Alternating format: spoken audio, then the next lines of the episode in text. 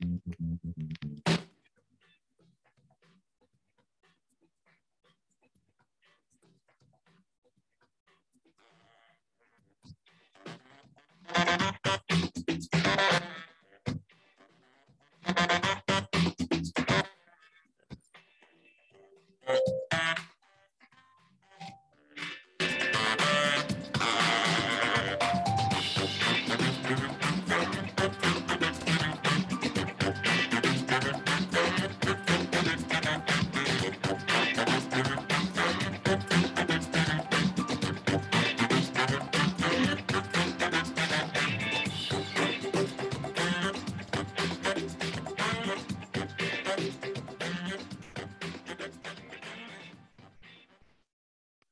Aquí estamos festejando nuestro programa número 100. Carlos Alberto López Ortiz y nuestra jefa y estéreo productora Ana Luisa Medina.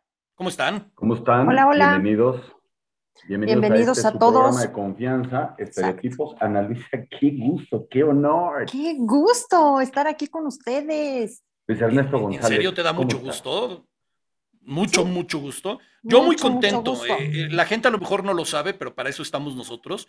Eh, la semana antepasada cumplimos, estrictamente hablando, un poco más de 100 programas. Y este, y por eso la cortinilla del día de hoy fue en referencia a esos 10, a esos 100 programas. Y creo que la verdad es un momento para estar muy contentos. No sé si estén de acuerdo conmigo. Totalmente. Pues, pues sí, yo creo que, yo creo que sí. Este, no sé, tal vez. No, sí, la verdad es que estamos muy contentos. ah, qué apático. Primero porque, te voy a decir una cosa, porque, digo, no es porque nosotros hagamos el programa, pero la verdad es que hacemos un programa de mucha calidad en los invitados y en el contenido. Nos esmeramos mucho. La verdad es hora del cebollazo, ¿no? O sea, un poco. Sí nos esmeramos en preparar cada programa. Este, el tío con todos los temas técnicos, Ana Luisa con coordinación de invitados, con ideas nuevas y frescas. La verdad es que es, es un, es un equipo bonito, con sus cosas buenas, con sus cosas malas, con sus días buenos, con sus días malos, pero al final del día, la verdad es que es un producto de calidad que si mucha gente este, más viera, la verdad lo agradeceríamos porque creemos que vale la pena que vean estereotipos. Mira, qué, qué mejor lo que dices, que, este, que la gente que nos está viendo se suscriba al canal de, de YouTube, además de aquí de Facebook, lo comparta, lo comente, haga, haga comentarios, haga likes, todo lo que ayuda a que esto llegue a más gente, ¿no? Sí, claro. 100%. No, y agradecerles también, porque sí, son 100 programas, pero no podríamos llegar a este número si no estuvieran ustedes apoyándonos, que nos siguen jueves con jueves, los que se suman, los que se conectan de siempre, los que están buscando ciertos temas. Perdón, Canelo ya se emocionó. Este, pero también Pero en este, programa, en este programa no tenemos perros grabados, Ana, así es que Sí, no te no, preocupes. y se emocionan. Y el Canelo es intenso, ¿eh? Es Yo intenso, el- entonces cuando se emociona, sí se pone. Y también agradecer a los invitados, ¿no? Que siempre están de lo más dispuestos y con toda la actitud y las ganas para dar buenos programas, para tener un buen contenido. Gracias a ustedes, mis chicos adorados, porque Gracias. jueves con jueves demuestran que saben, que saben hacer lo que hacen y, y que me aguantan con todo y mis jalones de orejas, que ya cada vez son ya, Ana, menos. detente, ya, Ana, por favor. Hasta el momento, ¿algún programa favorito, tío? Híjole, muchos, muchos. O sea, eh, en particular, y, y eso evidentemente es una cuestión personal, todos los que han tenido que ver con libros, como el programa que tenemos hoy, me gustan mucho. eh, pero, pero ha habido programas de los que de repente te llevas unas grandes sorpresas, ¿no? O sea, invitados que dices, wow, lo que te viene a ofrecer, que, que creías que iba a ir la idea por un lado y te, ahora sí que sale por otro. eh. Gente, digamos, nuevas amistades, por decirlo de alguna forma, forma así, Sí, que van surgiendo. Estaba, cuando estaba elaborando esta cortinilla con, con los 100 programas, y ves toda la gente que ha estado y dices, oye, este programa fue un gran programa, este programa, este programa, este programa. Entonces, decir uno de 100 es muy difícil. Eh, Georgina Yo- Aragón, sí, hola. Hoy, hoy va a estar Sophie Goldberg. En un momento más va a estar eh, Sophie Goldberg. Ten- tengan un poco de paciencia. ya nos está Estamos, esperando, eh, ya nos está esperando, no se preocupen. sí, y este, entonces sí, señalar solo un programa de 100 es bien difícil, ¿eh? Este, Sí, claro. Ana, ¿tú tienes algún, o sea, no quiero decir, a ver, porque luego se compromete uno y dice, no, pues es que no quiero nombrar a nadie en particular, pero algún Claro, programa que te haya claro. dejado huella. Mira, creo que en uno de los especiales que tuvimos, sí comenté que para mí fue un programa muy importante y me gustó mucho el de el primero de los mucharrás. Ujú. Ok. Estuvo Y, y- y sí por algo como personal, porque sí fue como seguir todo este diario que estuvo elaborando Ani en cuanto a su estado de salud y entonces haber convivido con los papás a los cuales admiro mucho y a los hermanos como digo a través de una pantalla, pero a final de cuentas como una manera más personal, me agradó muchísimo. A mí la verdad es que los temas que tienen que ver con psicología y con los temas como más profundos de, introspección y ese tipo de cosas a mí me rayan, me encantan. Ok. Pero como dice el tío, decir uno es, es difícil porque hay unos que la he pasado fenomenal, otros en los que he aprendido muchísimo, otros que hasta lo hemos comentado, ¿no? Cuando estamos haciendo este, los temas, que es así de, ah, hijo, ¿no? Aquí sí vamos a tener que echarle galleta para ver de qué va y de qué hablamos primero y qué ponemos después, como el de los seguros, por ejemplo. Claro. Este, la verdad, a mí me hace muy feliz este programa, no puedo escoger uno. Este, a mí me apasiona hacer, hacer este programa con ustedes y me fascinan los invitados y, y las ganas que le echan. ¿Tú, chochos? Pues, híjole. O sea, no quisiera decir un nombre porque no quiero comprometer a los demás, pero no. No me la verdad es que- copies. no, la verdad es que te puedo decir una cosa. Tengo muy mala memoria. No me acuerdo. Honesta, a ver, voy a ser muy honesto ahorita que han estado diciendo. Dice, ya- ¿a quién nos hemos tenido? Pues Mira, me gustó el de Gerardo Gaya el otro día, pues porque lo tengo fresquecito, pero, por ejemplo, el de, el de Mónica Salmón me gustó mucho. Me gustó el de Vuelve a tu escuela. Me gustó. mm, El de tomar respuestas rápidas, ese yo creo que aprender a dar pues, eso- respuestas eso- rápidas, ¿no? pues, eh, pues, me estás preguntando, me estoy tratando de acordar, porque como te digo que no me acuerdo qué hice la semana pasada, o sea que me cuesta un poco de trabajo, pero yo creo que todos los programas han tenido algo rescatable para nuestro público, que la verdad es lo más importante. Yo creo que, mira, no sé, no sé el orden de importancia que tenga el público o el invitado para nosotros, pero son súper, súper, súper habla- hablando de público, nos está diciendo ahorita Heidi, a la cual le mandamos un saludo, y también a Patti Batis, a este, Georgia Aragón, a Ana Mari García, a Roberto Chavarría, a Jorge Antonio este, Hernández, a Leti Reyes. Este, nos dice, prometieron un segundo programa con la señora de los vinos. Y lo vamos a atender, Heidi, lo vamos a Ah, atender, nada más estamos Claro. queriendo organizarlo claro. bien porque, porque va a ser interesante, va- queremos que sea interactivo, entonces Claro. lleva un poco más. Y mira, está diciendo, por ejemplo, este, Sí, que Heidi el de dice el de, Almadelia el de Mónica también, ¿no? Salmón, el de Almadelia, también fue un gran programa. Por ejemplo, a mí me, me entretuvo y me hizo muy feliz, si me permiten el término, Ujú, el de Mónica Guarte, por ejemplo. ujú. Ah, es uno de esos padre, programas que acabé muy, padre. muy contento. Sí, pero, muy de buenas. Pero- Súper actitud la de sí, Mónica. sí, sin lugar a Ujú. dudas. Pero bueno, Ana, este, como dicen por ahí, yo sé que tú te vas a mover cables en el mejor sentido de la palabra y Sí. nosotros ya le vamos a dar paso a, Ok. a nuestra invitada. Entonces te vemos en un ratito, ¿va? Sí, claro que sí.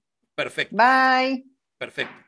Mi querido Bye, Chochos, ¿tú ya estás listo para todo esto? ¿Ya estás con Pues eso dicen, eso dicen que, pues sí, espero, espero, pero la verdad es que, bueno, sí quisiera dar un pequeño preámbulo porque la, la semana pasada, la, nuestra invitada del día de hoy, que es Sophie Goldberg, tuvo, tuvo a bien invitarnos a la Embajada de Bulgaria en México. Este, y la verdad es que eh, fue un evento muy emotivo. Yo no sabía, o sea, a ver, había escuchado alguna vez que eh, cuando es el, el, aniversario de la conmemoración del holocausto, pero no sabía que era ese día en, en particular. Entonces, eh, el evento de la semana pasada se dio en el marco de ese día y además fuimos a una embajada en donde estaba repleta de embajadores, tíos. ¿No es así? Estaba, Sí, bueno, había desde luego la embajadora de Bulgaria en México y había embajadores desde el, de, Israel, Israel- de- El representante de Israel estaba de Polonia, un este, representante de Alemania, este, Sí. no me acuerdo quién más estaba, pero Austria, si Pero no me mira. equivoco. te tengo una sorpresa, Chochos. Ya está Oh, con nosotros Hola, Sofi. la mismísima Sophie Goldberg. No sé si ¿Cómo estás, Ay, Sofi? es- ¡Qué gustazo! No, bueno, el No, gusto es pues, nuestro. El gusto para nosotros porque te queremos agradecer, Sofi, que nos hayas aceptado la invitación a Estereotipos y estábamos dando un pequeño preámbulo de que tuviste el, el, pues, el gesto tan lindo de habernos invitado la semana pasada a la Embajada de Bulgaria al evento del lanzamiento de tu libro. Y la verdad es que la pasamos, o sea, como que fue un evento bien redondo, ¿sabes? O sea, para mí, el que haya hablado el director de la editorial, el que haya hablado Francisco Martín Moreno, el que hayas hablado tú, el que haya hablado tu papá, el que haya hablado tanta gente en el marco del día de la conmemoración del holocausto, como que tenía mucho, no sé cómo decirlo, o sea, fue muy emotivo para mí, creo. Sí, bueno, pues imagínate lo que fue para, para mí, para mi papá, poder estar en la embajada de Bulgaria y decirle directamente, pues ahora sí que con lágrimas en los ojos, ustedes lo vieron, no me pude aguantar. Gracias, gracias a través de usted queremos agradecerle al pueblo búlgaro eh, que nos haya salvado la vida, ¿no? Porque yo no estaría aquí, ni mis hijos, ni mis nietos, ni tendría ya una descendencia en, en México en este México tan generoso. Entonces fue una noche, bueno, yo todavía no me bajo de la nube, estuve feliz, muy emocionada y encantada de que estuvieran conmigo amigos como ustedes, como Rocío Córdoba, este, un, montón de escritoras también, eh, amigas mías, mi familia y pues los embajadores de 14 países de Europa, que también fue eso pues muy emotivo. Eh, todo, todo un evento muy redondo, como dices tú. Este, yo no probé los canapés, pero dicen que estaban muy buenos. Ustedes han de haber probado. Estabas nerviosa. Estabas como, estabas nerviosa. ¿Sabes qué? Estaba emocionada, muy emocionada. Este, un poco nerviosa, sí, eh, pues que no fuera a llover, que la gente sí llegara, ¿no? Esos pendientes que te entran cuando haces un evento y más un evento tan protocolario como lo fue este, porque el hacer un evento en una embajada tiene su chiste, ¿eh? Te dejan muchas cosas, otras muchas no te dejan, en fin. Yo tengo, tengo que agradecerle a la embajada este, que nos dejaran entrar. No, aparte de que nos dejaran entrar, este, nos dieron chance de hacer una pequeña transmisión. Fue justo este, cuando llegó Sofi. Sí, justo cuando estaba llegando Sofi, la estábamos terminando, desde los jardines de la embajada, algo que no acostumbran a hacer las embajadas, ¿no? Hacer transmisiones así de cualquier persona que se le ocurra llegar a hacer una transmisión en vivo.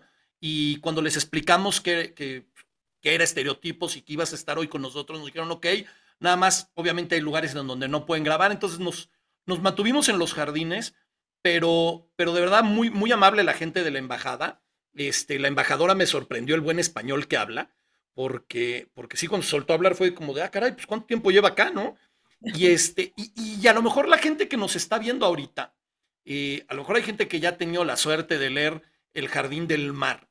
A lo mejor hay gente que no, y ese es el objetivo también de este programa, que lo conozcan.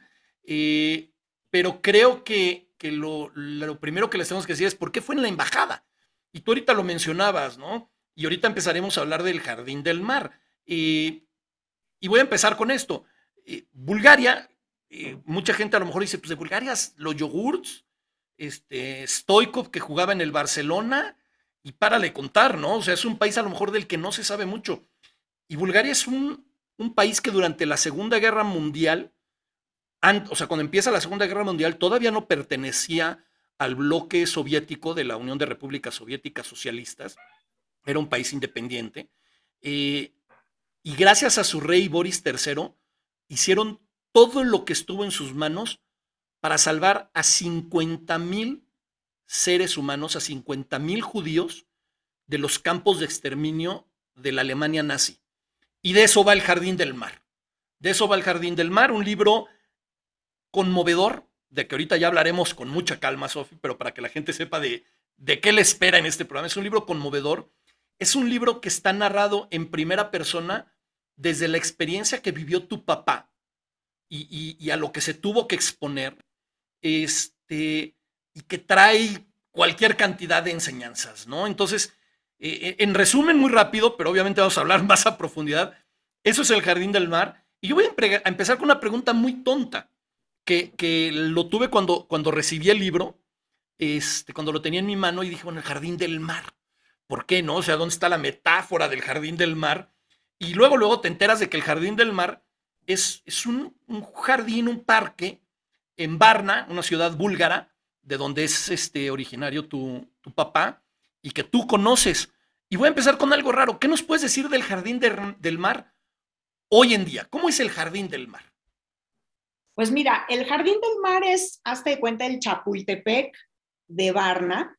Es eh, un, parque enorme de kilómetros, o sea, estamos hablando eh, de kilómetros, que va bordeando justamente el Mar Negro. Por eso se llama el Jardín del Mar.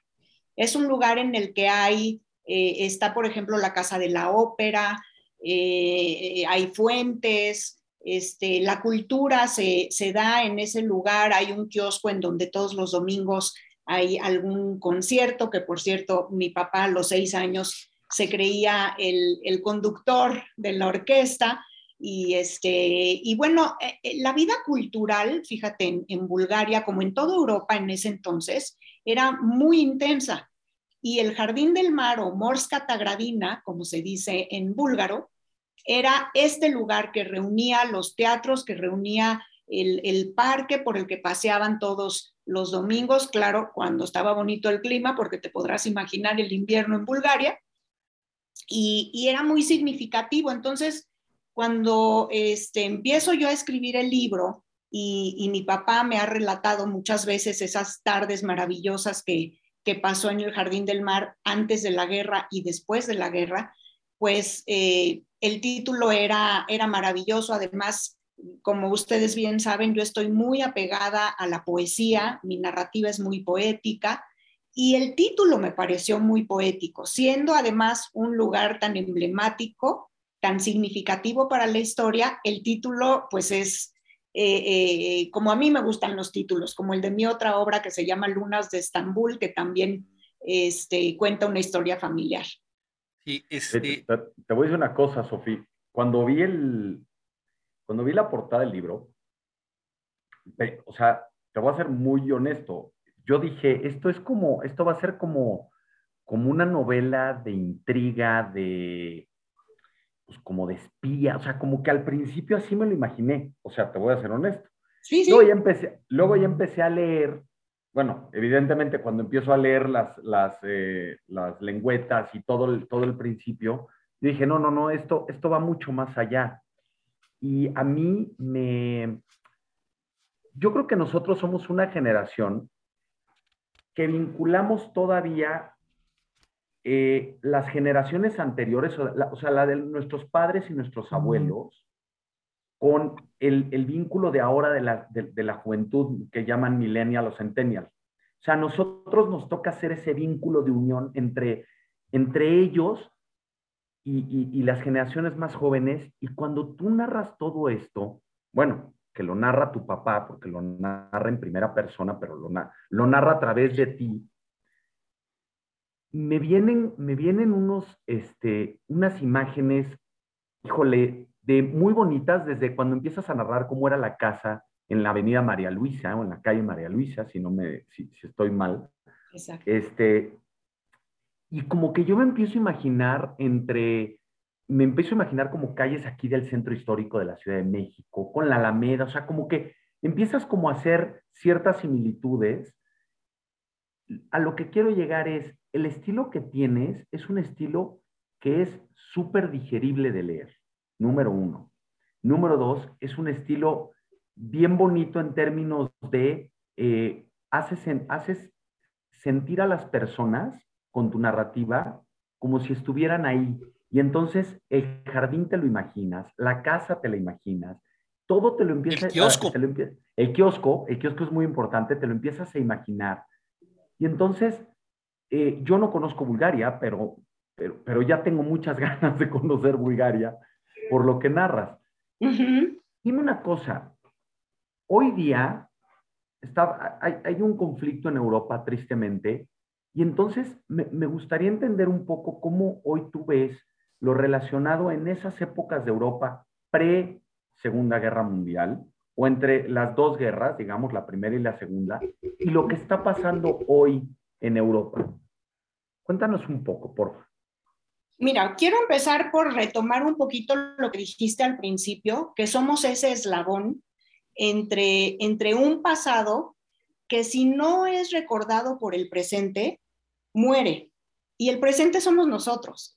Entonces, está en nosotros recordar ese pasado, transmitirlo y no dejarlo morir.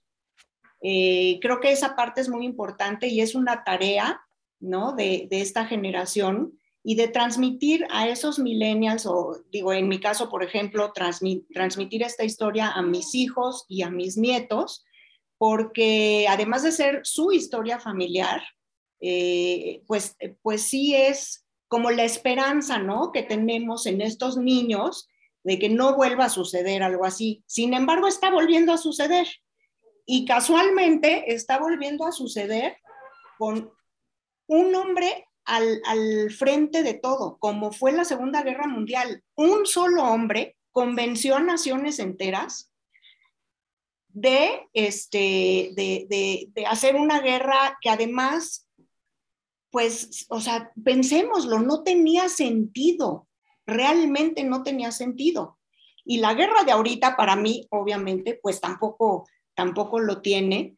Em, creo que la, la, tristeza de todo esto, de lo que estamos viviendo hoy, es comprobar que no hemos aprendido nada, que como seres humanos no hemos aprendido nada durante la historia, que nos volvemos a tropezar con la misma piedra, que es la de sacarnos los ojos unos a otros, ¿no? y que esta palabra, y lo dije ahí en, el, en, la embajada, en la embajada, este, tolerancia, se nos gasta en los labios, pero no la llevamos a cabo. Porque tolerancia es ver lo que nos enriquece del otro, ¿no? Es ver las convergencias, no las diferencias. Y, y bueno, pues no, no estamos teniendo una, una visión clara de, de todo esto eh, a mí me pone, la verdad, muy mal cuando veo en las noticias en las mañanas, eh, pues en tiempo real, lo que está sucediendo y se oye la alarma antiaérea, la han oído, y es la mismita que la Segunda Guerra, la misma. Es la misma. Entonces a mí se me apachurra el corazón porque pues yo tengo un vínculo muy, muy estrecho, este, digamos, de todos mis sentidos con la guerra, olfativo, de oído, de tacto y no, digamos, de, este, visual, ¿no? Entonces, este, e, es una tristeza. ¿Qué te puedo decir, chochos? De verdad, eh, creo que nos falta mucho que aprender y hay que aprender del, del pueblo búlgaro, justamente. Totalmente. Ahí, ahí ahorita, ahorita que decías y, y hacía chochos la referencia con, con la guerra, hay una frase en tu libro no me acuerdo exactamente qué parte, y si me acuerdo no la digo para que la gente no diga, ya no se hicieron spoilers. Vamos a tratar de no dar spoilers, pero a ver, les voy a dar uno saque. Se acabó la Segunda Guerra Mundial. Ese es importante que lo sepan. Este, y si la historia se la contó el papá de Sofía Sofi, es porque el señor sobrevivió. Ese es otro spoiler. Eh, pero hay una frase que dice, el que recuerde el pasado, que se saque un ojo y el que no haga nada por evitar lo que se saque dos. Es, es, es, muy real. Y luego hay otra frase, y es algo que me gusta hacer cuando tenemos invitadas como tú, que hablamos de libros. Me gusta leer parte de los libros para la gente, porque cabe mencionar que este libro está escrito antes de la pandemia, antes de la guerra en Bulgaria. O sea, lo que voy a leer ahorita no puede, no, no, no se vale que gane. Ah, bueno, claro, estando este evento ahorita es muy fácil, muy fácil decirlo. Dice, y así el mundo Así al mundo se le marcó la arruga más profunda, la que con esa mirada cansada por ver desde hace siglos la crueldad del hombre permanecería estéril. ¿Es que no hemos aprendido nada? Corazones hechos de acero. ¿Cuántas guerras hemos de vivir para que la lección sea aprendida? ¿Cuántos genocidios y batallas sin sentido? ¿Cuántos exilios para sentir tal vacío? ¿Qué se reza para no sentir la ausencia de Dios? ¡Wow! Mira, Brutal. Cuando escribí ese parrafito, de verdad, eh, lo escribí con, con, lágrimas en los ojos, porque yo creo que eh, han habido muchos momentos históricos en los que nos hemos preguntado eso, ¿no?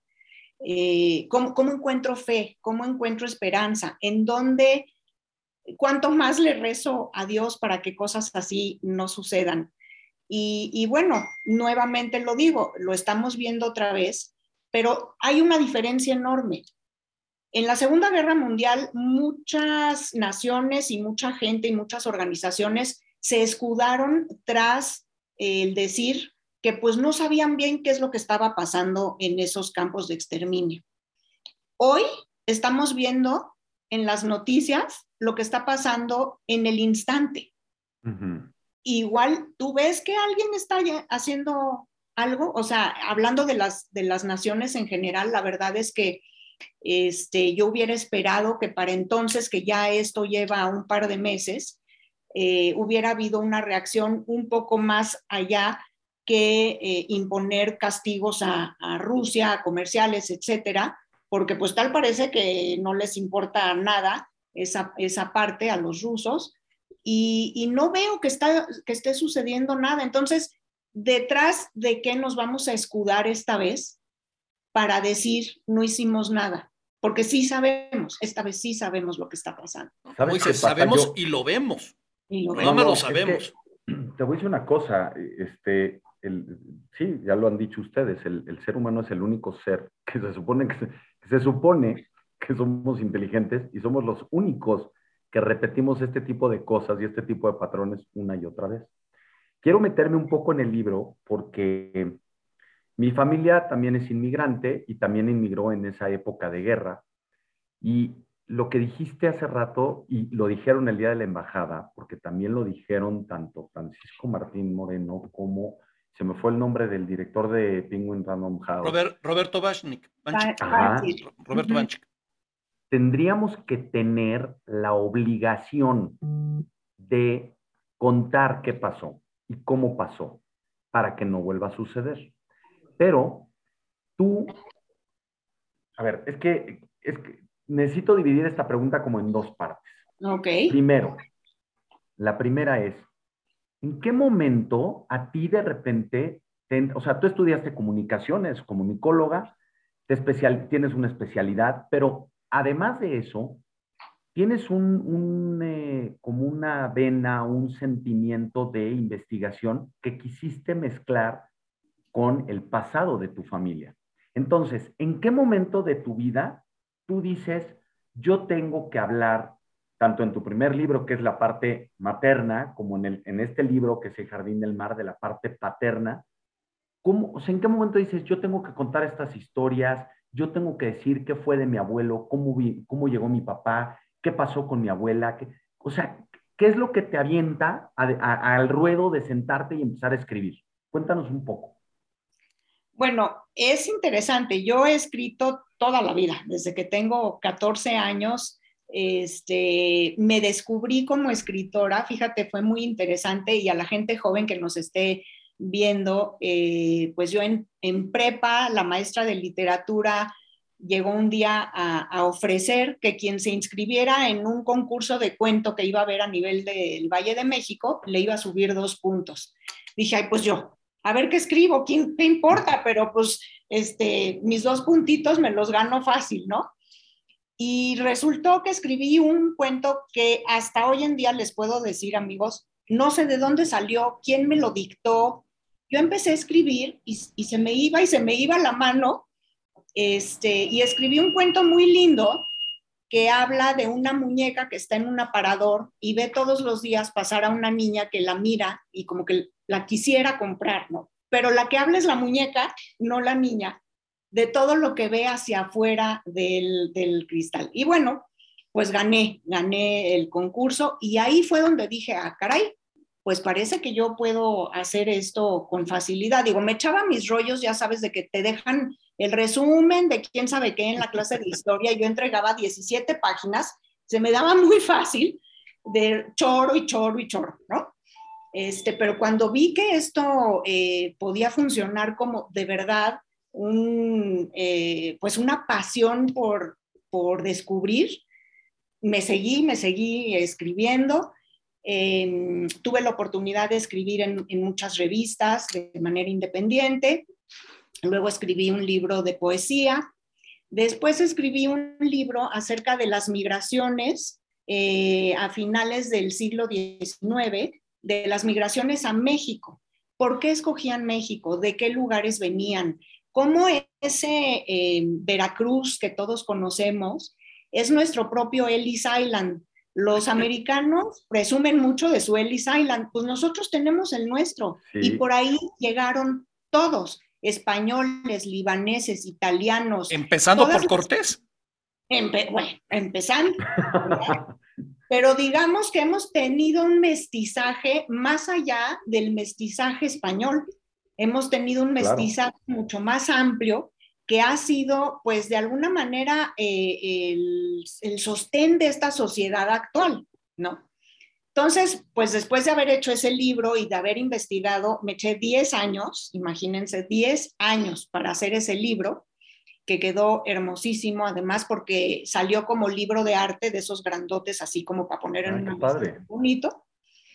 Eh, y entrevistando a, a, mucha de esa gente, caí en la cuenta de que mis historias familiares eran bien interesantes. Yo creo que todos tenemos historias familiares muy interesantes. No tienes que haber cruzado el Atlántico y haber llegado aquí para tener una historia familiar que interese. Sin embargo, este, pues dije, ah, caray, de alguna manera creo que el crecer con estas historias te hace quitarles un poco de valor, ¿no? Porque dices, pues sí, es la historia de mi familia y tan, tan, ¿no? Eh, entonces me animo a escribir Lunas de Estambul, que en poquitas palabras les digo es, es la historia de una mujer migrante que es pedida en matrimonio en 1927 por carta, mandan una carta a Turquía, un señor que vivía ya aquí, dice, quiero una esposa turca, este México está preciosísimo, pero a mí me hace falta una esposa que me cocine mis, mis platillos turcos y mándenme una esposa. Pues mandan a una chiquita de 19 años que se echa 28 días en un barco. O sea, la pidió como si la pidiera por Amazon. Sí, casi, casi, sí. Por Amazon le hubiera llegado un día después. Aquí se tardó 28 días y, este, y llega sin conocer al señor con el que se va a casar. Hijo, qué duro. Imagínate, sin conocer pues ni la cultura ni la idiosincrasia de este nuevo país, a un nuevo continente, bueno, en fin. Y, este, y las leyes de migración mexicanas en ese entonces, fíjense qué interesante, no dejaban entrar a las mujeres solteras que vinieran sin familia y ella venía sola, no venía con sus padres ni con sus hermanos. Entonces, así como, como llega, en migración le dicen, pues no puedes bajarte del barco 28 días después. Entonces ella está atacada, pero el señor que la estaba esperando sí sabía de esta ley. Entonces agarra a un juez en Veracruz, se sube al barco y en cuanto se conocen, los casan ahí en el barco para que ella pueda bajar. Y así empieza la historia de Lunas de Estambul. Me urge leerlo. Este... la chiquita esa es mi abuela. Sí, sí, sí, pues sí. Entonces, pero además, qué, fuerte. Imagínate qué fuerte, ¿no?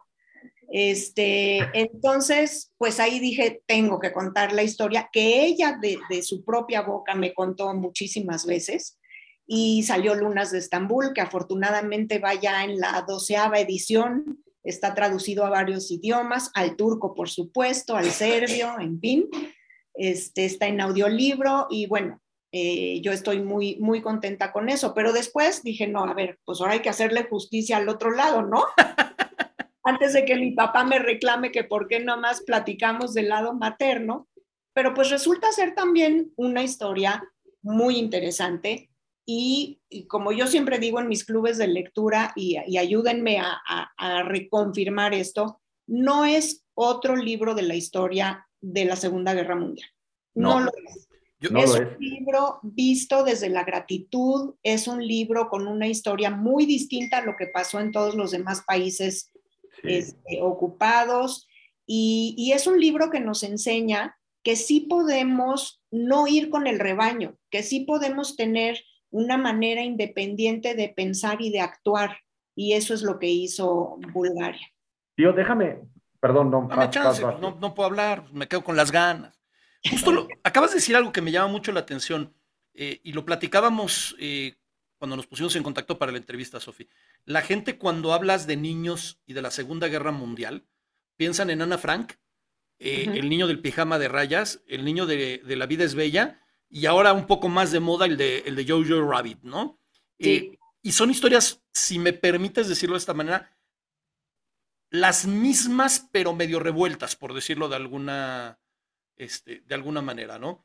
Sin embargo, eh, este es un libro diferente, es un libro, como dices, lleno de esperanza, pero, pero que tiene un factor que creo que es brutal y que vale la pena resaltarlo, y luego lo tengo que decir con todas sus letras, y que a mí me llena de envidia. Y lo que me llena de envidia es cómo pensaba el pueblo búlgaro. El pueblo búlgaro veía a, la gente que vivía, al menos en esa época en Bulgaria, como búlgaros, sin importar si eran cristianos ortodoxos, católicos, judíos, islámicos o no profesaban religión. Incluso hay algún momento que mencionas que en, Sofía, que es la capital de Bulgaria, este, que en pocas cuadras está la catedral de, de los cristianos ortodoxos, la sinagoga más grande, creo que de Europa, o la segunda más grande de Europa, este, una, una mezquita también de bastantes considerables este, dimensiones, todo en, en, muy poco espacio y que toda la gente vivía feliz, como, como debe de ser, sin tener divisiones y que por eso, cuando estalla el conflicto, la forma de pensar del rey de Bulgaria, de Boris III, Boris es no, no, no, estoy mandando judíos, no, no vienen por judíos, vienen por búlgaros. Por mis ciudadanos. Por mi gente, por, por, por quienes son los míos. Y, digo, no voy a decir, no voy a decir spoiler porque esto es historia. Tanto defendió a su gente que le costó la vida. Dio literalmente la vida. Entonces, a mí me da un poco coraje que la gente cree que nada más existe Oscar Schindler y la señora este, Sendler como los únicos que han salvado a judíos en la historia, cuando hay una persona que dio la vida por su pueblo, por su gente. Y, aquí viene otra parte que no sé si es a donde quería ir, chochos. Eh, y todo está narrado a través de los ojos de un niño. No del recuerdo de yo me acuerdo que esto me pasaba, sino lo está contando el niño. Y está contando la vida y, me voy a aprovechar porque pues, esto viene en el libro, tampoco es nada...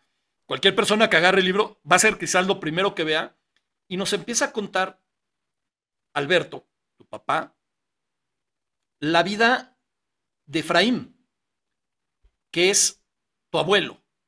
Eh, este hombre que aparece ahorita en pantalla, esta foto está tomada justo cuando él, a él lo rapan para entrar a un campo de trabajos forzados. Eh, y cuando lo, se lo está llevando la, la, policía alemana, la Gestapo, la SS, la SS le dice a, tu papá, le dice, a partir de ahora, tú eres el hombre de la casa, tú eres el jefe de la familia y en pocas palabras, a cuidarlos, ¿no? Y así podemos... de cuatro años en ese entonces, que luego tiene seis, ¿no? ¿Seis? Pues sí, cuando se lo llevan... Casi cinco, sí. Claro. Cuando se lo llevan tiene cuatro años y le dice que va a ser el hombre de la casa. Oye, tu abuelo es un, es un tipo, es un, un, señor muy bien parecido, es lo que quería decir. Y, a mí me viene a la mente cuando narra toda su vivencia en, esos campos de trabajos forzados, me viene a la mente luego, luego el, el libro de Víctor Frankl del hombre en busca de sentido. ¿Tienes algo de inspiración ahí? Sí, definitivamente sí, sí hay algo de inspiración ahí, porque yo creo que quien no encontrara sentido a su vida en, esos lugares tan terribles, mira, ahí está la fotografía de los campos, este, este, es un material histórico inédito porque descubrimos las fotografías de mi abuelo en los campos, en su caja fuerte, eh, apenas poquito antes de publicar el libro. Ni, mi papá sabía que existían. Hay tres fotografías de este tipo. Sí. Y este, mm, yo creo que sí, sí tenían que encontrar un, sentido porque si no, pues era más fácil dejarse morir, la verdad. Eh, les, les daban un, caldo, disque caldo, transparente, con dos frijoles flotando ahí. tenían que picar un metro cúbico de piedra todos los días. Se dice que- rápido. que ¿eh? suena fácil decir un metro cúbico es un chorro. Y Es- más de piedra rápido. sólida. No, no, pero. O sea, un metro cúbico de piedra, tío, es... Por eso, se dice fácil, pues es- es un metro, es, es un- una bestialidad y aparte de roca sólida. Y tampoco lo hacían con una ta ta ta ta ta ta, ta, sino era no, no, no. a cincel y martillo. O a cincel y sea, martillo, claro. Sí, a cincel y martillo y cuidado y dejaras de martillar porque te venía un latigazo en la espalda, ¿no? O un cachazo. Entonces, este, eh, creo que, que para muchos sería más fácil dejarse morir. Sin embargo, en el caso de mi abuelo, por lo menos, el quererse reunir nuevamente con su familia, con su esposa, con mi papá y con eh, un bebito que había dejado de pocos meses de nacido, era lo que lo motivaba a, a, a seguir, a sobrevivir y también poder después contar su historia, ¿no? Contar la historia de lo que se vivió ahí, porque hay que recordarle a, nuestro público que a pesar de que efectivamente Bulgaria no mandó a los campos de exterminio a su población, sí fue un, un, país ocupado por los nazis, entonces sí habían campos de trabajos forzados, los cuales los búlgaros pusieron como pretexto a Hitler diciéndoles que tenemos muchísimas cosas y pantanos que secar y carreteras que hacer en Bulgaria y en eso estamos usando a los judíos, por eso no te los puedo mandar. Este, pero bueno, pues los campos estaban eh, eh, vigilados por, por la Gestapo y, y, por los SS y pues ahí sí eran bastante maltratados, la mera verdad. Me cuesta, perdón que te interrumpa, Sofía, me cuesta muchísimo trabajo no hacer spoilers del libro. De verdad me cuesta mucho trabajo porque hay momentos en los que Alberto cuenta lo que estaba viviendo Efraín en el campo de concentración, bueno, no de concentración, en el campo de trabajos forzados, eh, que pese a no ser un campo de concentración como lo fue eh, Auschwitz, por mencionar alguno, pues tampoco la pasaban bien, ¿no? O sea, como decías, recibían latigazos, recibían golpes. No comían. Tu, tu papá en particular tiene una experiencia, digo, tu abuelo en particular tiene una experiencia muy, muy fuerte dentro del campo de, de trabajos forzados. Pero hay otra cosa que a mí me llama mucho la atención y que se habla poco en las historias que tienen que ver con el holocausto, que es los que quedan atrás. O sea, en este caso mandan a los hombres al campo de, de trabajos forzados, pero las mujeres y los niños se quedan. Y no se quedan con las condiciones con las que vivían, evidentemente, ¿no? no, no, no o sea, y, y, aquí estamos hablando de alguien que creo que de verdad a mí en lo particular me llegó muchísimo al corazón, que es tu abuela, que se va con dos niños, uno de brazos, que es tu, tu tío Salomón, y, y, tu, y tu papá, eh, Alberto, que todo lo que tiene que vivir tu, tu abuela, toda, toda la, la, contención que tiene que tener para todavía decir, por un lado, esperar a mi, a mi marido, porque nunca perdió la fe de tenerlo, por otro lado, la, la esperanza de que algún día podría irse y reunirse con su mamá y con sus hermanos en México, porque tu, bisabuela y, tus, bis, tus tíos abuelos eh, ya vivían en México, y por otro lado, sacar adelante lo mejor posible a los hijos. Y yo creo que esa es también una de las grandes aportaciones que tiene tu libro, el contarnos esas historias de la gente que se queda atrás y que sufrieron horriblemente. Sí, sí, definitivamente. Este, es que la guerra tiene tantas caras. Eh, tiene, tiene la cara de los que sufren en, en, batalla, tienen la cara de los que se quedan, como bien dices. Eh, y, y, como dije también en la embajada ese día en, en mi discurso, yo creo que las mujeres se convirtieron en la resistencia no, no estaban al frente con fusiles, no estaban peleando, pero estaban resistiendo eh, eh, todo lo que tenían que, que, pasar para sacar a sus hijos adelante. En el caso, por ejemplo, de, de, mi papá, recibían una papa al día, la cual tenían que dividir entre ellos tres, ¿no? Entre su hermano, su mamá y, y él. Y hay un pasaje por ahí en el que cuento que, que, mi papá decía que no tenía hambre porque con tal de no oír a, a su hermano llorar, Pobrecito. prefería quedarse él sin, sin comer, ¿no? Entonces son, son escenas muy fuertes Y si pensamos en lo que está pasando ahorita en Ucrania, pues los hombres se están quedando y están yéndose las mujeres con los niños. Mujeres que se van a quedar viudas eh, o huérfanas o van a perder a un hermano. O, entonces las, las familias se separan, se fracturan y estas fracturas quedan en el corazón.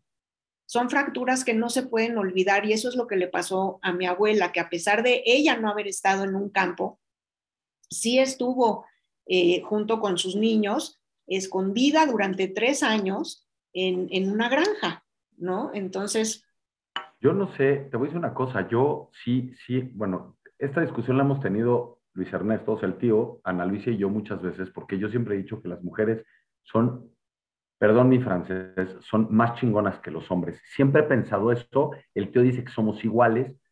Yo no sé si un hombre tuviera la capacidad de perder a su esposa, a su, sí, a su pareja, criar hijos, huir, conseguir comida, o sea, de verdad, la fortaleza que tienen las mujeres en ese sentido y que son un ejemplo a través de la historia en, muchos eventos históricos es, es sobresaliente.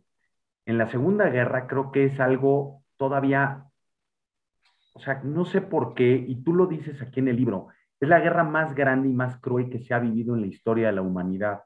Yo no sé si es porque ya es a una escala muy grande, ya hay aparatos de guerra, o sea, máquinas, tanques, aviones, ya hay muchas cosas que destruyen masivamente todo lo construido o toda la civilización que existe, pero me queda claro que las mujeres son unas verdaderas heroínas en esta historia.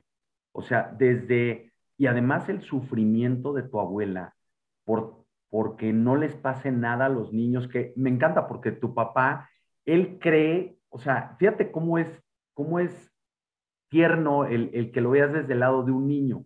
Él cree que él es el que los está salvando y empujando y, cuidando y salvando de, de, desde el día que le regalan el caramelo y que, o sea, todas esas cosas. Pero la verdadera heroína es, es también tu abuela, o sea, e, ella, duda. o sea, saca adelante a dos chamacos cuatro años sola, comiendo literalmente mendrugos, comida echada a perder. Es que se dice bien rápido, se dice bien rápido. Ahora, quiero decir una cosa, porque ya que el tío estaba enseñando unas fotos, ah. esta foto... Ah, yo creo que, ibas a presentar esta. No, no, espérate, esa es después. esta foto que está en el libro, porque quiero que sepan que el libro me encantó porque tiene una sección muy breve, o sea, tiene unas páginas en donde, en donde tiene fotos, y está Gerson Papo. Gerson Papo es un tío, abuelo de Sophie. Fue el primero en llegar a México. Gerson quiso pasar a Estados Unidos y fíjate, yo siempre pensé que pasar de México a Estados Unidos en aquellos tiempos era una cosa relativamente sencilla, pero no fue tan sencillo para él. Pero gracias a este hombre, posiblemente es el por qué Sophie y su familia viven hoy en México porque él se establece en las calles del centro histórico de esta ciudad y gracias a eso, su abuela, no, sus tíos y su abuela. Sí, sí, sus tíos, tus tíos y tu abuela vienen a México. Mi bisabuela. Tu bisabuela, ¿ves? Bisabuela, bisabuela, bisabuela. Tíos abuelos se establecen en México y es el motor, ojo, esto es importantísimo, es el motor de vida de tu mamá, de tu abuela, perdón es el motor de vida. Porque ella lo que más ansiaba, además de recuperar a su esposo, o sea, a tu papá. No, a tu abuelo. Es, a, tu abuelo, perdón. Te digo que yo me hago unas bolas, a tu abuelo.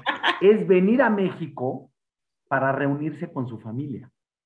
Es que mira, déjame, déjame tocar un poquito ese, ese punto que a mí se me hace bien interesante, porque cuando tomamos una decisión, cualquiera que sea, tienes siempre opciones, ¿no? Y decides por una, por otra o por otra. Muchas veces tomas una decisión, sucede algo eh, eh, eh, como consecuencia de esa decisión y tú dices, ay, es que hubiera, si hubiera, ¿no? En este caso, lo que sucede en la historia y no es spoiler, pero es, es una parte, creo yo, fundamental y que nos enseña mucho, es que la familia de, de mi abuela, su mamá y sus hermanas, ya escuchaban que los nazis estaban avanzando por Europa y deciden, gracias a, a Gerson Papo, justamente, mejor venirse a México. Mi abuela estaba ya casada y estaba embarazada. Entonces se les hace muy fácil decir, pues mira, el viaje es muy pesado, acuérdense, estamos hablando en ese momento del 39, 40, este, eh, está muy pesado eh, irse en barco a México y el embarazo. No, no, no, ¿por qué no? Quedé a luz y ya con el bebé en brazos los alcanzamos en México. Y se despiden así, se despide ella de toda su familia diciéndoles, en unos meses nos vemos en, el generoso México, ¿no? Y pues cuál? Este, los agarra la ocupación, los agarra la guerra y sucede todo lo que ya nuestros amigos tendrán que leer en, la, en la novela. Pero tú imagínate que ellos hubieran dicho, pues nos la aventamos así con embarazo y el riesgo y todo y nos vamos a México, pues no hubiera sucedido nada de lo que les sucedió que cambió definitivamente su vida para siempre, porque la sombra y los fantasmas de la guerra te persiguen siempre, ¿no? Sofía, eh, tengo que preguntarlo, tengo que preguntarlo porque estamos hablando de un libro de esperanza, una historia que, si me permites, sin lugar a dudas, al final tiene un final feliz. Eh, sin embargo, yo creo que es un final agridulce. No voy a decir por qué, porque sí es un spoiler del libro, pero al final es una, es una historia feliz. Pero estamos hablando del holocausto, donde más de 6 millones de personas perdieron la vida de la peor manera imaginable, de, la, de verdad de la peor manera imaginable. Y hoy en día, incluso el otro día lo platicábamos y nos, me, me, lo compartieron a mí por WhatsApp y se lo mandé a Chochos porque dije, no es normal. Resulta que en estos días en Tlaxcala, un descerebrado mental y su esposa hicieron una boda nazi. O sea, en Tlaxcala, evidentemente, sí, claro. Y, y, nos queda claro que Tlaxcala es una raza aria. Este, hoy tú como hija de un sobreviviente, como nieta de un sobreviviente de un campo de, de trabajos forzados, ¿qué le puedes decir a toda esta gente que cree que el holocausto es una invención? Y toda esta gente, por otro lado, que cree que la doctrina nacionalsocialista y de ultraderecha es lo que tiene que sacar adelante al mundo? Mira, para empezar tendría que decirles que soy testigo viviente y mi papá lo es también porque vive todavía afortunadamente, de que sí sucedió. Eh, esto desafortunadamente sí pasó. Ojalá hubiera sido un invento, ojalá 6 millones de judíos, pero 50 millones de personas, porque estamos hablando de 50 millones de personas ya tomando en cuenta este, pues soldados de, de, los aliados, de los no aliados, de los rusos, de todo lo que tú quieras, 50 millones de personas, tú te puedes imaginar, son 50 millones de historias que se acabaron, que ya no tuvieron una descendencia, que ya no tuvieron a quien heredarle un buen nombre, como siempre eh, digo yo, y, en el caso de los 6 millones de judíos, ¿tú crees que estaríamos, este, pues ahora sí, inventando, es, es que ni siquiera me lo puedo imaginar, ¿no? Eh, porque por lo menos mi imaginación, sin saber que esto fue cierto, podría llegar a pensar en que metieran a gente en una cámara de gas vivos, ¿no? Y les echaran gas y los mataran así. Ni podría yo imaginar que los metieran en, este, crematorios. En fin. unos horrores, unos horrores de, inimaginables. Ah, dime una cosa, Sofía. Debe de haber sido un reto emocional muy importante para ti haber escrito este libro. Sé que, o sea, eh, evidentemente tu papá te va transmitiendo estas historias no, no, es que lo hayas sentado y le dijiste, a ver, señor, cuénteme más o menos cómo estuvo el rollo, ¿no? O sea, yo creo que son historias que te ha ido contando a lo largo de toda su vida. Y más adelante vamos a tener una sorpresa, pero el reto emocional para ti el escuchar las memorias de tu padre y, transcribir, ¿cómo fue? O sea, cuéntanos un poco del proceso, ¿cómo fue? Sí, el proceso fue muy interesante porque, bueno, mm. tengo la gran fortuna de que en mi casa siempre se habló de la guerra. Hay casas en donde el tema queda así como, uh, no se puede hablar, se actúa, pero no, pero no se habla, porque es algo que no se puede esconder, ¿no? Eh, en mi casa sí, mis abuelos sí hablaban eh, sí contaban, sí de hecho este, tengo un, ejemplo de gratitud precioso porque mis abuelos regresaron a Bulgaria ya que pudieron tener una vida aquí este, floreciente y que, y que tuvieron con qué poder regresar a ayudar a los que les habían ayudado a ellos, porque recordemos que, seguía el comunismo todo lo que daba y la forma en que mis abuelos pudieron ayudarlos y yo fui testiga y lo vi fue este, llevándose ropa de mezclilla, fíjate, jeans, ahora sí que maletas llenas de jeans, se iban a Bulgaria, se las daban a los señores que a ellos les ayudaron, los escondieron, etcétera, para que esos señores pudieran intercambiar un par de jeans por un cuarto de azúcar en, el mercado negro este, no valía la pena llevarles dinero porque no había ni en qué gastarlo, pero esa fue su manera de, ayudarlos. Entonces, para mí ese fue un gran, gran ejemplo de que la gratitud debe siempre vivir con nosotros. Eh, como te digo, en, mi casa sí se habló de la guerra, pero nuevamente, como decía yo al principio, pues era mi historia, era la historia de mis abuelos, de mi papá, y yo ya un poco, digamos, acostumbrada a escucharla, ¿no? Sin embargo, conforme fui creciendo y ya con la madurez que, te dan los años, se me vino echando encima, fíjate, chochos, lo que te voy a decir, un luto.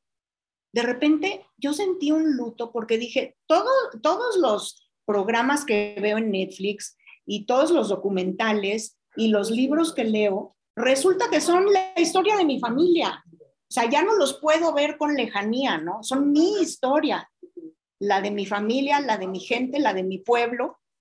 Y, este, y, y, fue para mí como decidir, como hija de, de un sobreviviente, pasar la, transmitir la historia, ¿no? Y hacerme yo portadora de esta voz de gratitud, primero que nada, a, a Bulgaria, y, de que no se olvide y mucho menos que lo olviden ni mis hijos ni mis nietos, porque hubieron sacrificios enormes que se hicieron para que hoy en día estuviéramos aquí. Entonces, pues sí, decidí contar la historia, el proceso fue maravilloso porque este, ya pensando en el libro per se, pues nos sentábamos mi papá y yo a, tomar un cafecito, pero fíjate que también fue interesante y te digo rapidísimo porque yo ya me sabía todas estas anécdotas que cuento como escenas en el libro, pero ya cuando me senté con mi papá a decirle, a ver, ahora cuéntamelo otra vez para el libro,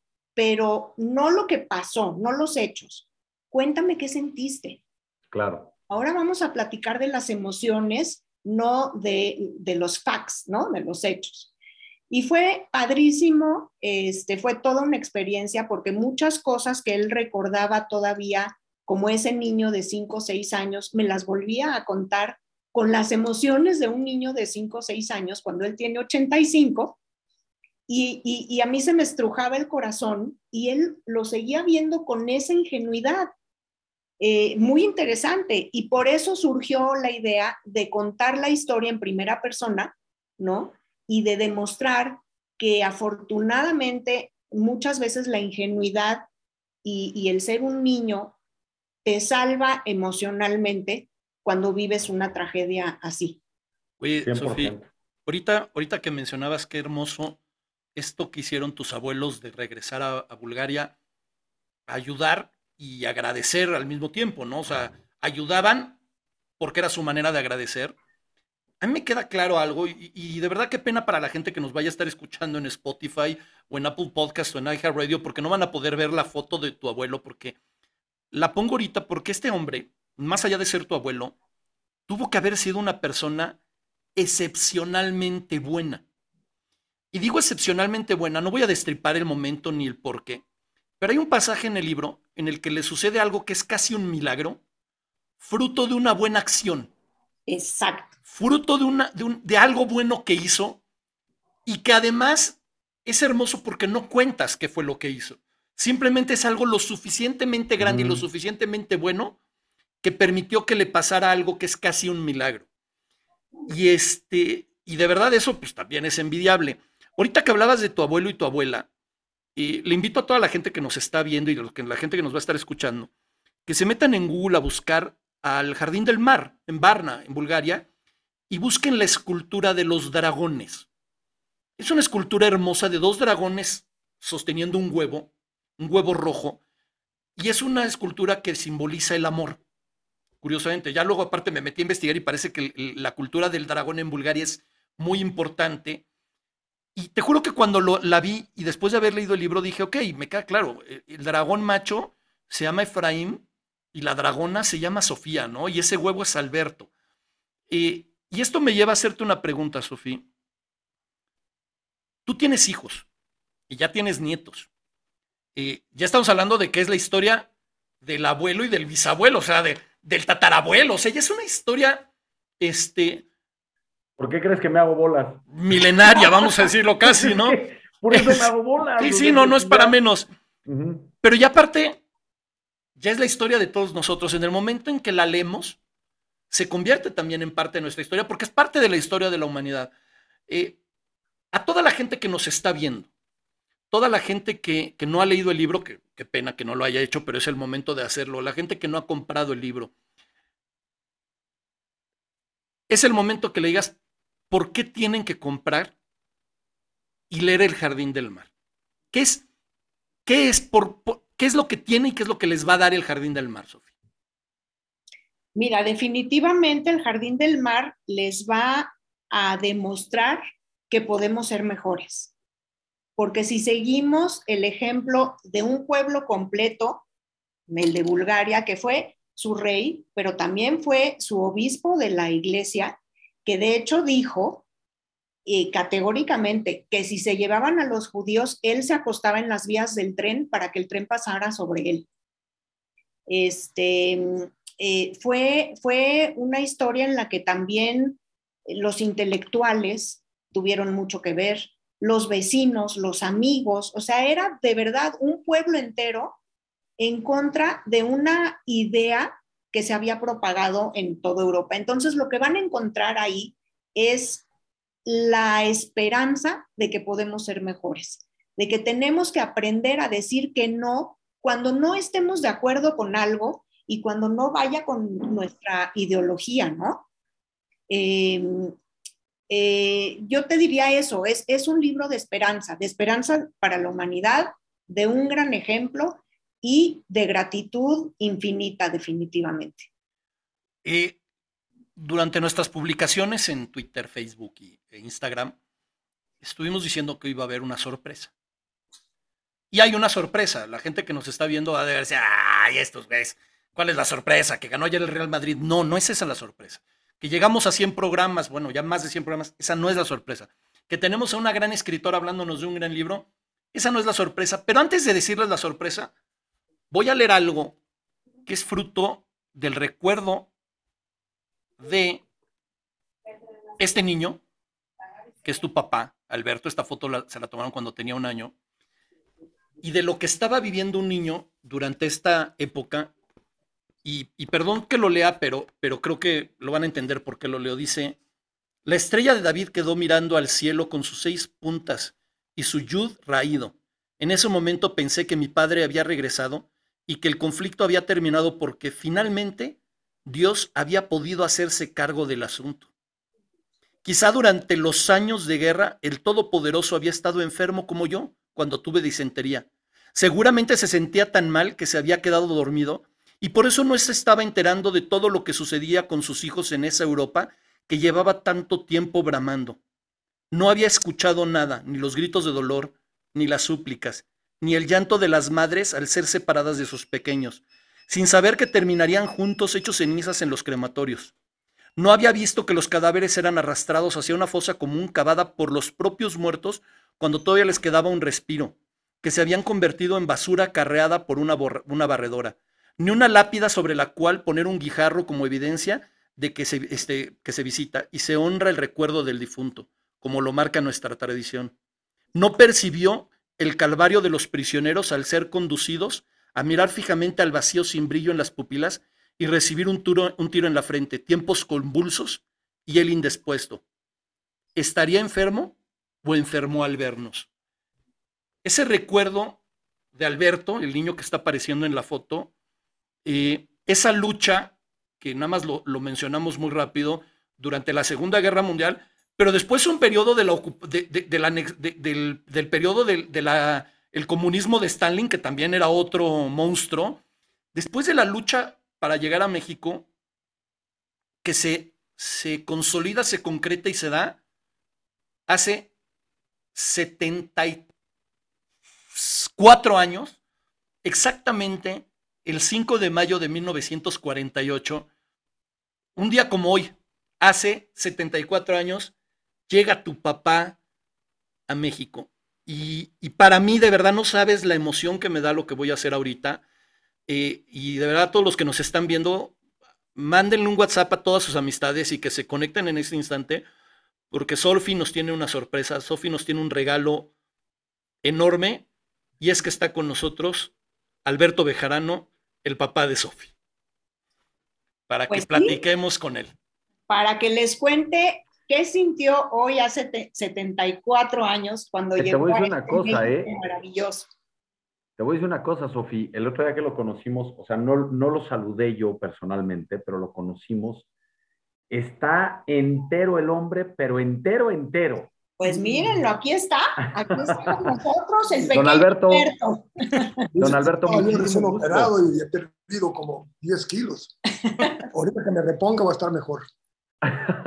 Oiga, gracias, muchísimas gracias por haber aceptado la invitación. Para nosotros es Claro que sí.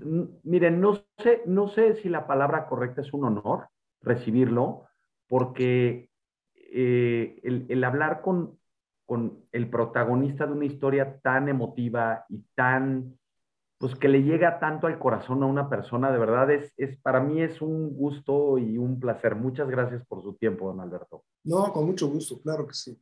Yo, yo tengo un conflicto. No sé si decirle don Alberto o hablarle de tú porque lo conozco desde niño. ahora sí que puedo hablar de este. Bueno, este es, este es su mamá con su hija, este, que también es parte de su historia, pero, pero además, digamos que lo conozco desde que era de esta edad y conozco su vida o parte de su vida de cuando era niño. Y, y voy a entrar en materia porque había muchas preguntas que quería hacerle a Sofi, pero que de verdad se las prefiero hacer usted. Bueno, en algún... más elocuente que yo. Sí, en algún momento del libro llega, y de su vida, llegan estos este, policías de la SS a su casa buscando armas. Y usted sale en defensa de su mamá a enseñarle el arma, para enseñarles esa arma que estaba escondida. Sí. Y les enseña su, su espada de madera. ¿Cómo, ¿Cómo, fue vivir eso, don, don Alberto? Bueno. ¿Cómo fue vivir eso? ¿Cómo fue vivir eso? Eh, de cierta manera, yo tenía una, una justificación, un respaldo con que contestarles para esa pregunta de las armas, porque yo estaba convencido de que mi espada era un arma. Entonces, cuando me dijeron, ¿hay armas? Pues sí, sí hay armas. O sea, no mentí, según yo. Y fui, saqué mi espada del cajón y se la mostré. Entonces, eso fue la, mi respuesta y fue la que afortunadamente, pues sí, sí funcionó, sí, sí les causó cierta, no sé si decirle gracias mucho, pero aceptaron esa situación. Es que tú imagínate, tío, este, al nazi tocando en la puerta ¿no? Que no tocaban así muy bonito. ¿no? Suavecito. Y, el frenazo del jeep y el perro, el, el Doberman, y aquí tienen armas y denme las armas y mi abuela ya solita, porque ya se había ido mi, mi abuelo a los campos de trabajo, con su chiquito y el chiquito diciendo, pues, pues, este, sí, sí hay armas. Y mi abuela así, cállese niño, ¿no? ¿Cómo que hay armas? Y sí, pues sí, él tenía su arma, su espada de madera. Yo, que los niños y los borrachos dicen la verdad, ¿no? Totalmente, totalmente. Oiga, don Alberto, una pregunta. Ahorita Sofi nos contaba que cuando, cuando ya se puso en forma a escribir el libro, a, que le volviera a contar todas, todas estas historias, eh, se soltaron a tomar un café y, me permito aquí hacerle un regaño público a, a Sofi, a, llamarle la atención, porque se me hace muy injusto que se haya sentado con usted a tomar un café. Y voy a decir lo que creo que debe de haber pasado, pero sin hacerle spoiler a nadie. Se tenían que haber sentado ella con un café y usted con un jugo de naranja.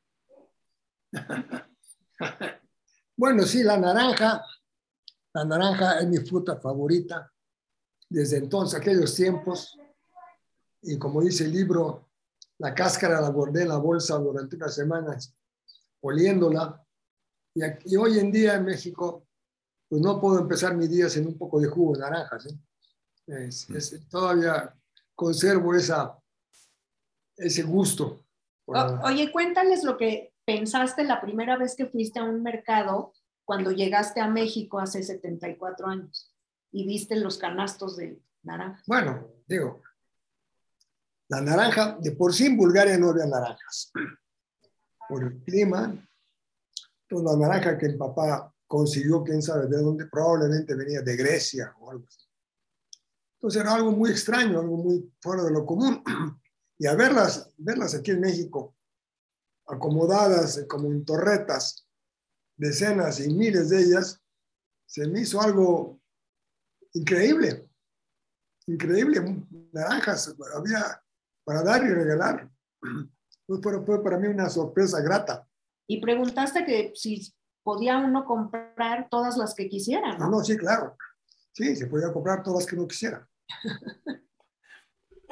Oiga, y este, voy a hacer, de verdad me cuesta mucho trabajo no, no, no decirle nada a la gente de, de lo que pasa en el libro, pero el libro me hizo llorar algunas veces, por no decir que muchas pero hay una parte que me conmovió de una manera muy especial y quiero que, seguro ustedes se acuerdan, y parece una cosa muy tonta, pero fue la primera vez que usted, su papá Efraín, su mamá Sofía y su hermano Salomón, con los las últimas cuatro monedas de 25 centavos, comieron por primera vez un hot dog.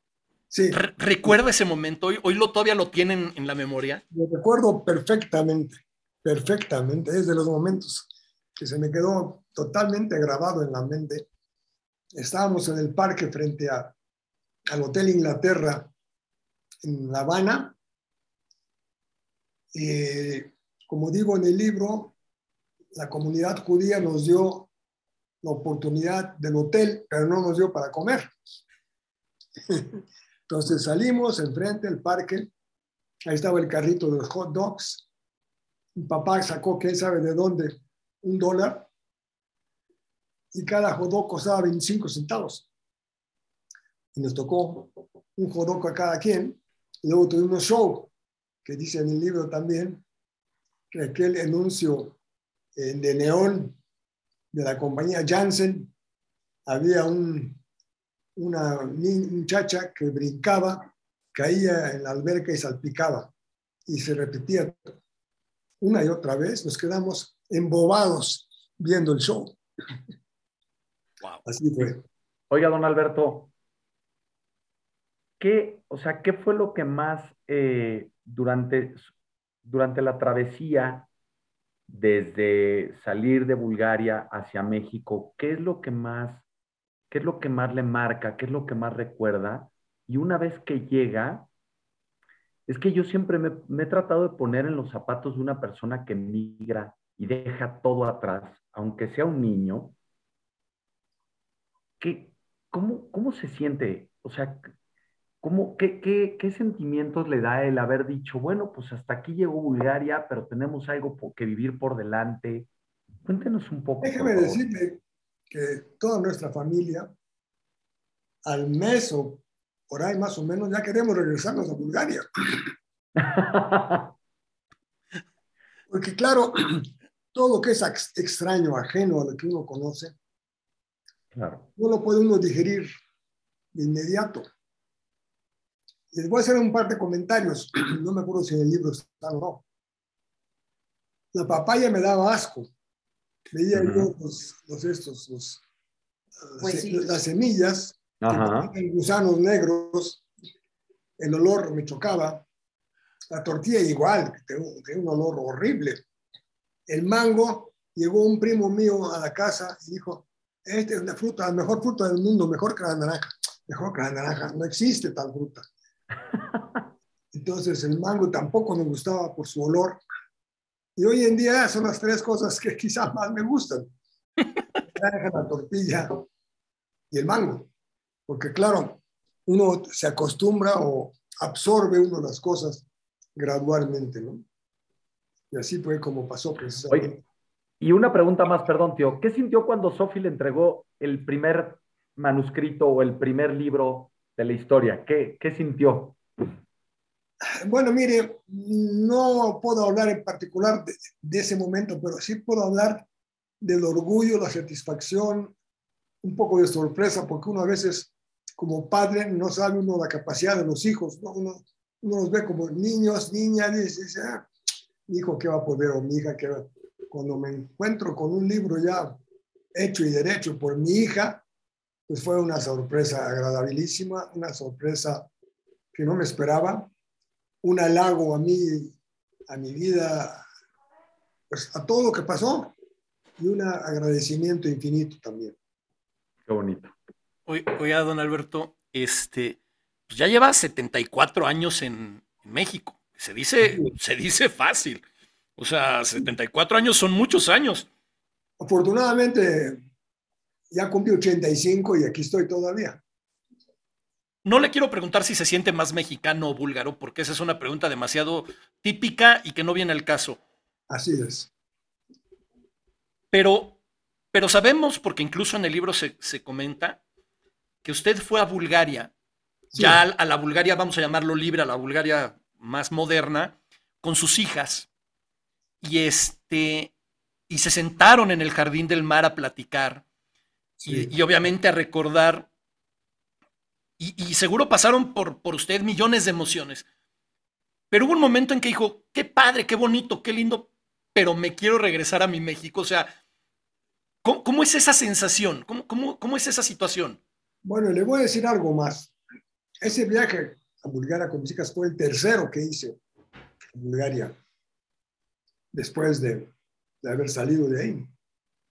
El primero fue en 1970 y todavía estaba la, la, influencia o el control soviético. Y me pasé un muy mal rato porque cuando pasé por inmigración, no era como uno estaba acostumbrado a ver un escritorio iluminado y un hombre que conversa y te dice, no, aquí era un escritorio que le llegaba al fulano este aquí. Había un foco encima de mi cabeza el fulano agarra mi, pasaporte, lo mete hacia abajo, lo lee y ve que, que yo nací en Bulgaria. Y me habla en búlgaro. Y yo me, me trabé y le contesté en inglés el peor error que pude haber hecho. Y me dice, ¿cómo? Para esto yo le dije, salí en el 48. Él escuchó 8 y pensó que habían sido 8 años. Y era, habían sido 20 años. Y ¿Cómo ya te olvidaste del idioma de la patria? Ahorita vamos a hablar a la policía a ver cómo fue que salieron de aquí. No, hombre. Perdí años de vida en esos minutos. Horrible. Y a la salida, ya para hacerlo corto, igual, a la salida ya estamos ahí empilados para el avión. Estamos en la escalera, cuando de repente dice no. Por el otro lado, subió una comisión del partido y ya no había lugar para nosotros. Y mi mujer se puso a gritar, no, ¿cómo es posible? Esto es una atraco, esto es una... Digo, gorda, cállate, por aquí nos mandan a Siberia. Aquí es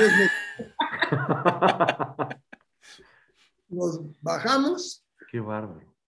esperamos dos, tres horas a que llegó el otro avión. Y ya ahí la, el aeropuerto era un gallinero casi, casi con unas, este, un, un, una, unas rejas tipo gallinero, con un candado. Y me encontré ahí con un gringo que venía a una convención del voleibol. Y era un como un 80, un 90, enorme. Y le digo, oye, vamos a entrar tú y yo como fútbol americano, ¿eh? Esta vez no se nos va el avión. Afortunadamente, yo hablo inglés, me comuniqué bien con él. Efectivamente nos abrieron la puerta y ¡pum! Nos fuimos. Y agarramos los últimos lugares. Otra comisión había subido el avión. De hecho, una, una persona detrás de nosotros se quedó sentado en el piso del avión que ya no alcanzó lugar porque le quitaron la escalerilla. Así se las gastaban estos fulanos. Madre mía. La ocupación rusa. La verdad, la verdad es que ya viviendo en, en Varna después de, de, la situación esta del campo de, de trabajos forzados y demás, no había mucha diferencia entre los alemanes y los rusos. Sí había una diferencia importante, claro. Si no te metías con ellos, no te iban a matar, como los, como los alemanes. Pero estaba, la comida estaba, ¿cómo se llama? Estaba controlada, era, con, con vales, no podías viajar a cualquier lado, no te daban pasaporte. Mi papá estaba obligado a darles horas de trabajo para apoyar a los hermanos campesinos. El fin, mi papá trabajaba toda la semana y el fin de semana se la pasaba apoyando a los campesinos, dando horas de trabajo en el campo. Excuso decirles cómo acababa, ¿no? Cansado. Todo estaba restringido, todo. La lectura, todo, todo, todo, todo. Entonces, era una situación difícil, muy difícil, a excepción de que la vida no estaba tan en peligro. Pero de ahí en fuera, todo lo demás, olvídate. Wow. Y, y les voy a decir cómo, cómo salimos de Bulgaria. No sé si en el libro lo dice, creo que sí. Sí, claro. Gracias a una, un milagro, como le dije yo a Sofi, de una maravillosa acción de su padre. Sí. Bueno, de mi padre no, más bien del amigo este. Bueno, al que tu papá le había hecho un, un gran favor. Exactamente. Era amigo, sí. Y aquel nos dio la salida. Y que lo que pasó es que después ese hombre llegó a México años después. Ah, sí. Papá ya estaba aquí instalado, ya éramos gente de buen nivel, digamos. Y le dijo mi papá, vente aquí a México, yo me encargo de todo. No necesitas dinero, no necesitas nada. Yo te pongo casa y te pongo todo. Dijo, mire, Efraín, ya tengo 74 años. Tengo unos cuantos amigos allá, tengo una pequeña casita. Ya, ¿a qué vengo? Ya a esta altura de mi vida, ya no puedo. Y ya se regresó el hombre. Vino a México, pero ya se regresó una vez más. Wow, oiga, la, la, vida, la, la vida, es, la vida es una gran fuerte. Sí, no, ya, me, me, dan ganas de decirle a Sofi que tiene que hacer una segunda parte con todas estas anécdotas. Decir, hay otro libro. Déjeme decir que este, mi vida en México a partir de mi llegada también fue interesante porque desde que me secuestraron hasta tantas cosas que me pasaron aquí, pero eso o, ya es... Ok, Sofi. Ya es otra historia. Sí, otro libro que pues, a ese se va a tener que llamar Chapultepec. Así como está el Jardín del Mar, en la casa se tiene que llamar Chapultepec. Oiga, Déjeme hacer una pregunta, una pregunta triste, triste, fea, pero es, es la realidad. Hace un momento platicábamos con Sofi lo que está pasando en Ucrania, sí. pero que ya pasó en los Balcanes, que en África nos estamos enterando a cada rato, como lo que ha pasado en Darfur. Eh, Uganda. Sí, en Uganda. Y, y voy a decir algo de lo que me enteré hace poco y que me dio mucho coraje, y de verdad casi lloro del coraje cuando me enteré. Y es que está a nada de cerrar, o en una situación muy difícil, el Museo de la Tolerancia y la Memoria aquí en la Ciudad de México. No me digas. Sí, sí, está pasando un momento dificilísimo. Eh, no cuenta con apoyo del gobierno, cosa que no es sorpresa, pero no cuenta con apoyo del gobierno. Usted que vivió todo esto, eh, cuando ve todas, to que se repite y se repite y se repite, y luego cuando aquí tenemos a un tipo que se está encargando de dividir al país y uno voltea a ver lo que era Bulgaria en esa época, todos unidos. ¿Cómo lo sobrelleva toda esta situación? Mire, yo soy un poquito reacio a hablar esto así muy abiertamente, porque no sabemos quién nos está escuchando y quién nos está viendo. Nuestros 10 mil mejores amigos, nada más. Es muy, es muy inteligente, don Alberto. ¿Perdón? No lo culpo. Opinión, nada más lo que puedo decir es que tengo la peor opinión de esta situación. La Es peor. más que, es más que suficiente lo que acaba de decir. Sí. Es Oye, déjame, presumirles que el cuadro que está aquí atrás, no sé si se alcanza a ver tú. Sí, claro. Te iba a Ah. preguntar yo hace rato, pero no quería interrumpir la, la entrevista. Cuéntanos un poco. Bueno, pues como, como ustedes leyeron en el libro y les platicamos a todos los que nos están viendo, mi papá esos tres años que, vivió en el granero se dedicó a copiar, a dibujar, a copiar a los animales, los árboles, las frutas, lo, lo que veía. Y se convirtió en un gran dibujante y en un gran copista, como le digo yo. Y luego llega a México y continúa con esta este, con este afán del dibujo, pero empezó ya a, a pintar al óleo y a copiar a los grandes maestros. Entonces, eh, pues uno de estos podría estar colgado en el Louvre o algo así, podríamos decir que es un Rembrandt, y te lo creerían porque de verdad, o sea, este, tiene varios, varios de estos muy, muy buenos. Y bueno, pues fue también, yo me imagino, pa, un- una terapia, ¿no? Una terapia maravillosa el poder seguir pintando. Sí, como no, claro que sí. Una terapia, un desahogo, una, una autosatisfacción de decir, bueno, lo puedo hacer y lo hice. oiga, don Alberto, ¿conservan el, el- el- La libreta. el- la carpeta, la libreta? No, todo ¿Ya el no la conservan? Todo mundo me pregunta, no, no, no. ¿No?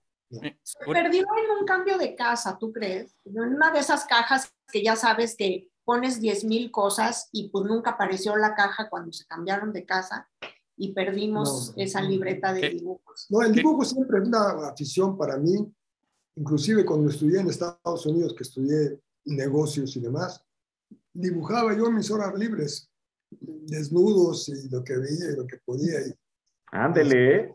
Y desnudos, y más desnudos. Ah, ok. Ándele.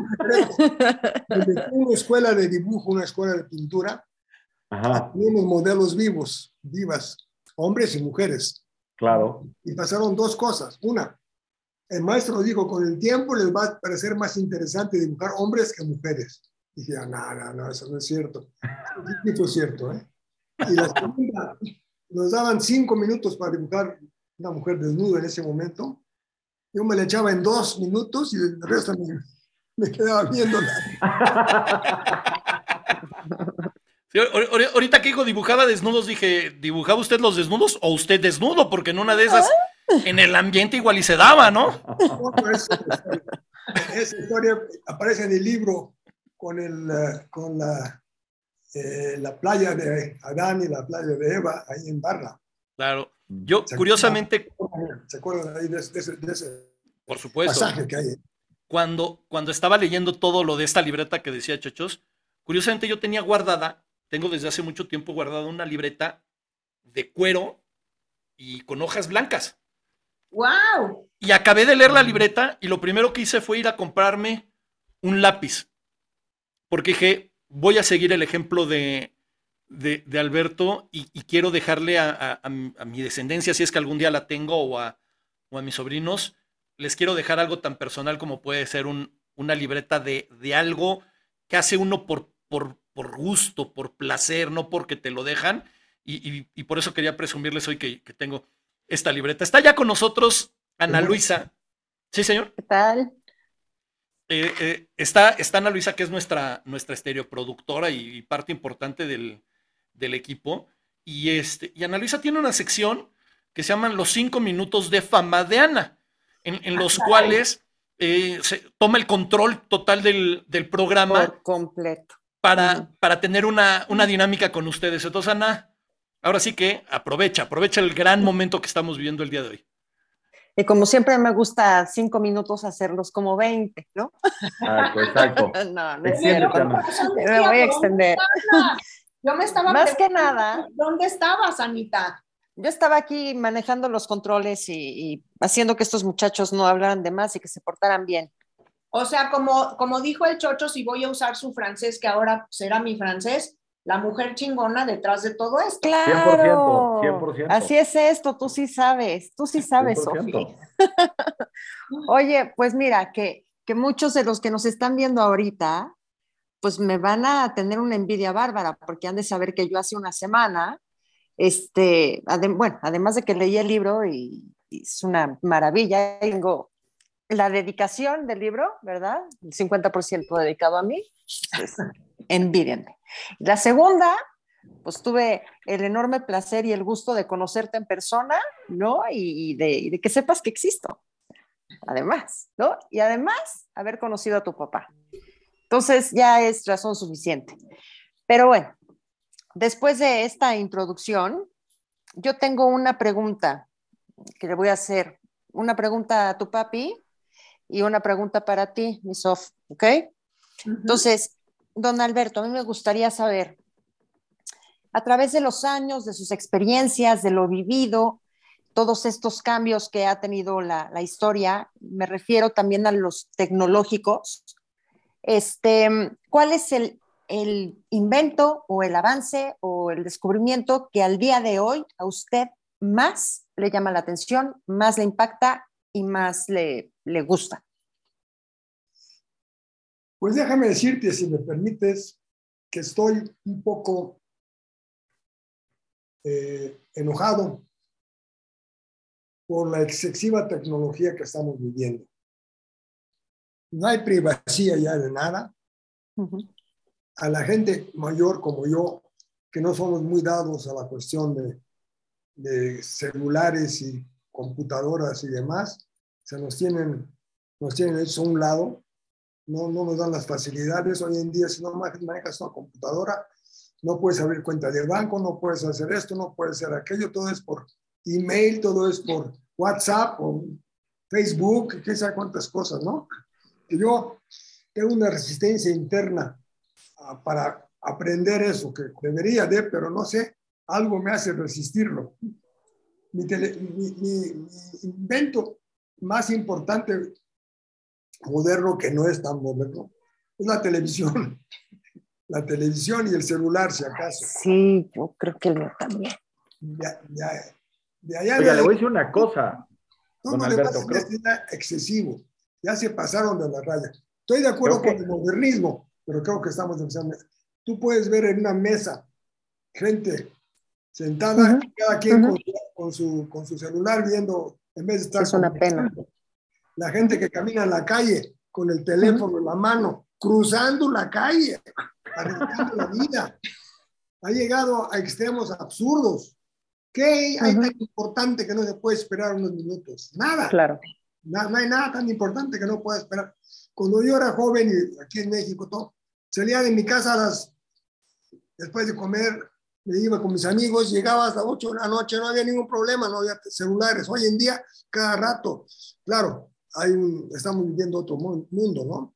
Hay mucha amenaza, hay mucho crimen, pero está muy complicado, ya, ya el, el, mundo está muy complicado y la verdad no me gusta, no me gusta la época. Si me, si me permite decirlo, no es tonto con el tema de la tecnología, es muy inteligente con el tema de la tecnología, porque se mantiene lo más alejado posible, así diga, por favor, porque uno se vuelve adicto y... ¿Tú crees que es inteligencia? el, Sí, el, que, el que esté alejado, 100%, y tiene usted toda la razón, que los bancos te exigen ahora, todo tiene que ser, y, yo lo vivo, y, mi mamá lo vive, y muchísima gente lo vive, y te tienes que aprender unas contraseñas y hacer unas cosas. Usted está bien, usted está bien, don Alberto, de verdad se lo digo. Gracias, sí, gracias. gracias. Además, otra pregunta más. Eh, esta va para Sofía, a ver, pero que acabe el señor, don Alberto. todo esto. Yo perdón la presunción, soy un hombre culto. Me acuerdo de fechas, de lugares, de acontecimientos, de... Todos los jóvenes no saben nada. Tienen que preguntarle al iPad y al celular que qué fecha, que quién, que cómo, que cuándo. Pero aquí en la, cabeza no hay nada. Está vacío. nada más saben moverle al, al tablero. Yo creo que eh, eh, a pesar de que tienen respuestas inmediatas, Hace falta cultura, hace falta substancia en la cabeza, en el cerebro. No nada más teclear y ya. Perdón. Tío, no te escuchamos. Ah, perdón, perdón, es que estaba apagado el micrófono. Me encanta lo que está diciendo este, don Alberto. Eh, estoy totalmente de acuerdo. Eh, la cultura es básica y se está, está desapareciendo a una velocidad impresionante. Y eso me lleva a hacerle una pregunta que va de la línea con lo que hace Ana. ¿A usted desde niño le gusta la música clásica? Usted se ponía delante de esta orquesta en el, en el kiosco del Jardín del Mar ahí en Varna y, y dirigía la orquesta. Amaba la música clásica. Eso. ¿Qué siente cuando escucha las porquerías de música que hay hoy en día? O sea... Muy sencillo, no las escucho. tipo inteligente, es lo que estoy diciendo, es un hombre inteligente. Mire, una de las pocas cosas buenas que sí hubo en esa época, no teníamos acceso a, a grandes diversiones, a juguetes, a nada. Si quería uno ir a oír música, era clásica la que había, la que había en los conciertos. Si quería uno leer, eran libros serios. Yo leí la Odisea y, la, y leía eh, a Chekhov. A Chekhov y leía Máximo, Máximo Gorky. A, ver, a los 10 años entendí la mitad o menos, pero lo, pero lo leyó. Le agarro un gusto. Vi ópera a los 7, 8 años. Vi ópera a los 8, 9 años. Vi Madame Butterfly, vi Caballera Rusticana, vi Carmen, vi un montón, porque todo el ambiente era, era, era así, era cultural. No había diversiones como las que tenemos hoy en día y como las que había entonces aquí. Ahí, ahí estaba muy restringido el asunto. Eso me dio una, un gusto por la música clásica, por la ópera, por los conciertos, porque desde, un, desde niño no, no, me tocó vivirlo. Oye, y a mí a los cinco años me llevaban a Bellas Artes, me mandaban a hacer vestidos mm. de tira bordada suiza para ir a Bellas Artes a los cinco años, ¿no? A ver ópera, claro, dos horas y media, yo dormida en el terciopelo rojo, pero se me metió por los poros, ¿eh? Y sí, claro. amo, amo la ópera gracias a que mi papá me llevaba desde chiquita es que no lo yo creo que no lo son cosas que no se aprecian en el momento, pero son gustos adquiridos, ¿no? Claro, sí. claro. Sí, y ahí un gusto, una afición es como, no sé cómo decirlo, a lo mejor voy a exagerar, pero digamos el caviar, a primera instancia sabe salado, amargo, horrible. Hay que acostumbrarse a ese sabor y una vez que te acostumbras, aguas porque sale muy caro. bueno, para, para, para hacerlo más mundano, pongamos el ejemplo que daba usted del mango, ¿no? El olor para usted o la tortilla. Era muy penetrante eso, pero con el tiempo, por lo que veo, un buen taco sí se lo echa con muchas ganas. Yo, fui taquero de la calle, de los, de los, este, de los puestos en la calle y toda clase de tacos, de, de carnitas, de, de cecina, de longaniza, de suadero. De... Un día nos vamos a echar unos, unos tacos, ¿eh? Para platicar todavía más a gusto. Ana, ¿tienes una pregunta para Sofi? Sí. Sofi, tu libro está lleno de sensaciones, ¿no? Este, tenemos cantidad de aromas, este, no quiero spoilear nada, pero tú ya sabes a qué aroma en particular me estoy refiriendo. Este, del gusto, este, etcétera. Quiero que me digas, Sofi, porfa, a ver, vamos a hacer de cuenta que tú y yo nos vamos a ir a desayunar, yo te quiero invitar y te quiero agasajar. Entonces, quiero que me digas qué vamos a desayunar, quiero que me digas qué vista te gustaría en ese lugar y que me digas qué tipo de perfume te vas a llevar y, que me envuelvas un poco en lo que, en lo que eres después de todo lo que te ha marcado esta historia familiar tan llena de, pues, tantas emociones y sensaciones tan lindas. Bueno, padrísima pregunta, porque sí soy muy de, los sentidos. Este, me encantaría una terraza, una linda terraza. Si se pudiera con vista al mar, pues me harías un gran favor, porque okay. y yo somos uno mismo. Este, me encanta escuchar el, oleaje. Em, me gustaría un lugar que no tenga música, ¿no? Para poder escuchar eh, justamente el oleaje, o si estamos en una terraza linda que vea un parque, poder escuchar los pajaritos y no el chucu chucu chucu del este, tamboreo por ahí. Me encantaría que pidiéramos un, un té de rosas. El té de rosas es una delicia y tiene un aroma espectacular que va en mi corazón siempre. Eh, me pondría el perfume que me pongo siempre, un perfume también a base de rosas.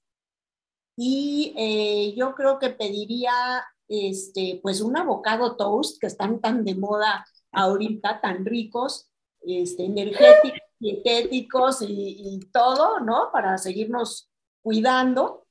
Pero sí, creo que, que este, los sentidos son grandes aliados, ¿no? Que tenemos y justamente tanto en Lunas de Estambul como en el Jardín del Mar apelo muchísimo a los aromas, a los sabores, porque además es una forma de, de que el lector quede inmerso en la escena, si yo te describo cómo huele y si te digo qué veía y cómo palpaba las cosas, tú inmediatamente te sumerges en la escena y te imaginas ahí. Y uno de los halagos más grandes que le pueden hacer un escritor, y me lo hiciste en un principio, este, querido Luis Ernesto, fue decirme que te sentías ahí en la escena.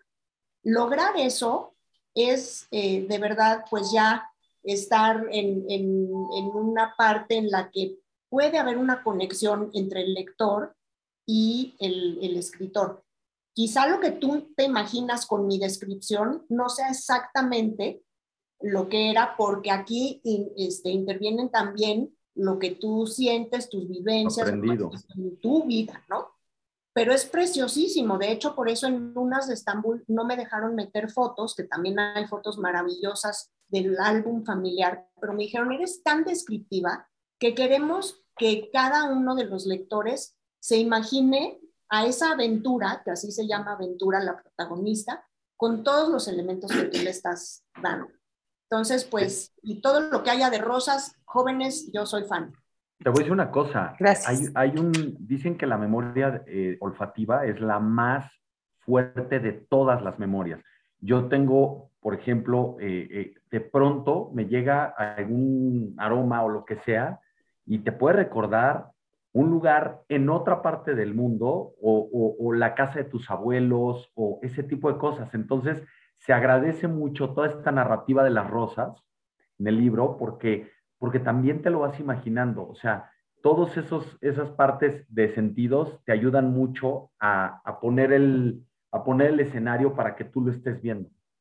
El, eh, ahorita que hablan de los olores, yo cuando con estas referencias al libro que lo único que diremos es que tiene que ver con las rosas. Eh, solo ha habido otro escritor que me ha llevado a una sensación olfativa similar y es Uskind en, en su libro El perfume. El perfume, claro. Que de eso se basa, ¿no?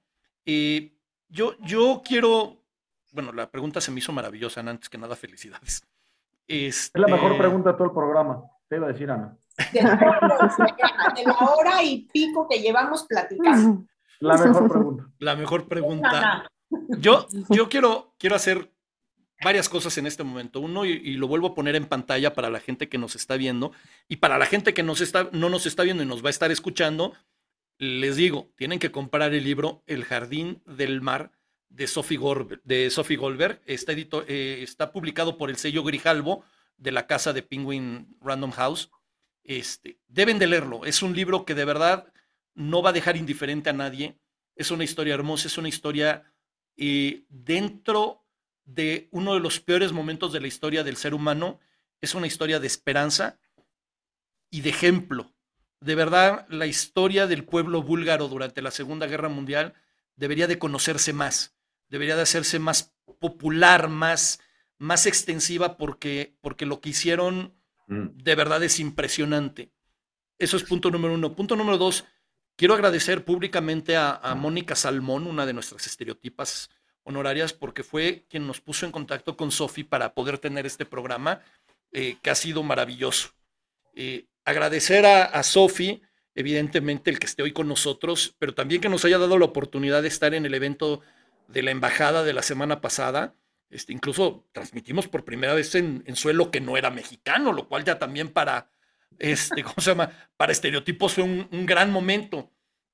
Y evidentemente el, tener la presencia de don Alberto hoy es, además hoy, 5 de mayo, exactamente 74 años después de que llegó, una, una, coincidencia maravillosa, este, de que llegaron Efraín, Sofía, Salomón y Alberto a México. Curiosamente, y esto no sé si lo sepan eh, don Alberto y Sofía, hoy 5 de mayo también se conmemora en España eh, a todos los, los deportados a los campos de concentración por parte de Franco a los campos de concentración nazis.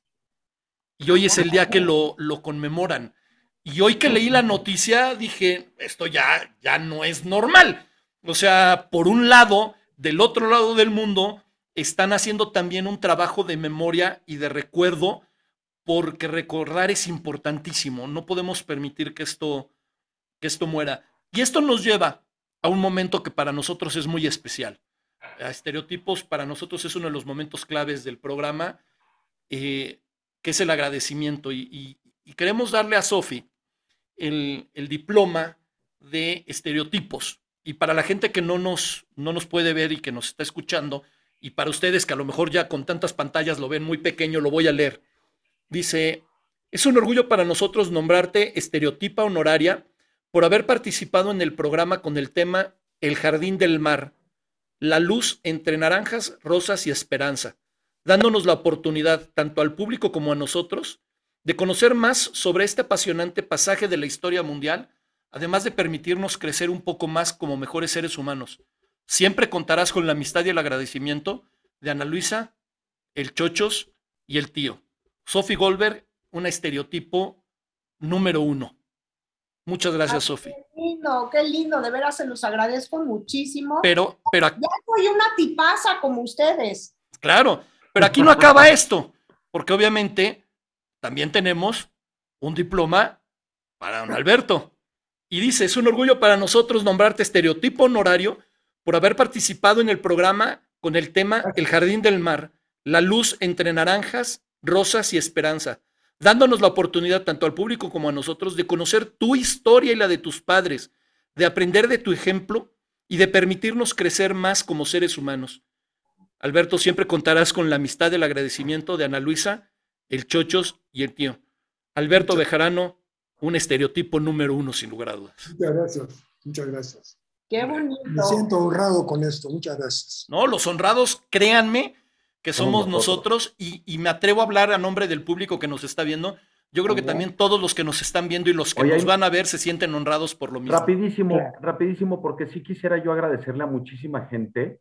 Eh, Adriana Argüelles, eh, Silvia Rubio, Aida Gaxiola, dice que te manda saludos, que están en un club de lectura en, en Tijuana y en San Diego, entiendo este, Ana Mari González, Heidi Espinosa está muy contento, este, muy contenta por, por ver a, don Alberto, Eugenia Bolaños. Eh, estoy leyendo, espérenme tantito. Ya, hay quien dicen que ya descargó el libro en Kindle, cosa que podrían ser más personas. Qué bueno que lo están haciendo. Este, dice, Rosa María Muñoz. Sí, dice Heidi que, y, y, esto obviamente Heidi lo entiende, Sofi también, y varias personas que han pasado por el programa lo saben.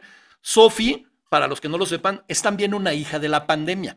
las hijas de la pandemia es un grupo de escritoras ah, de las cuales hemos contado ya con varias, con Tamara Trotner, con Sofía Segovia, con Mónica Salmón, con Sofi Goldberg y otras tantas que van a estar apareciendo en el programa. Entonces Sofi también es una de ellas. Dan las gracias a, mis hijas de la pandemia. A todas, todas. Algo que quieras comentar, Ana.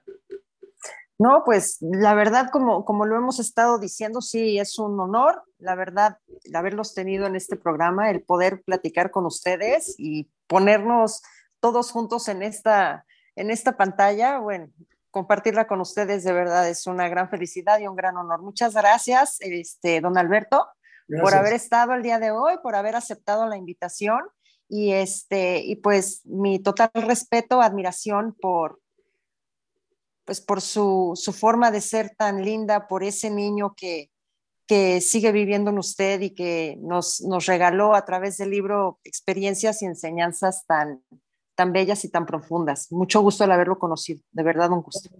Y mil gracias, Sofi, por compartir esta historia tan bella. Gracias, gracias a ustedes. Son unos tipazos estereotipos, de verdad. Este, gracias a toda la gente que se conectó, a la que se va a conectar y nos va a ver después en diferido, digamos. Y me despido eh, pidiéndoles que, que me ayuden a que la gente conozca la historia tan generosa de Bulgaria, eh, que, que, cambia ¿no? Eh, el sentido este que tenemos de humanidad, porque hay mucha gente que dice, es que el hombre es cruel por naturaleza. Yo no estoy de acuerdo, me niego a, a creer eso, ¿no? Este, yo creo que el hombre se va haciendo cruel, pero no tenemos por qué serlo. Entonces, es un gran ejemplo de, que podemos ser mejores, como dije. Les presumo también rápidamente que eh, mi papá va a la Universidad de Anáhuac, terminó dos diplomados que empezó a los 82 años. Eh, siempre hay espacio y siempre hay tiempo para aprender.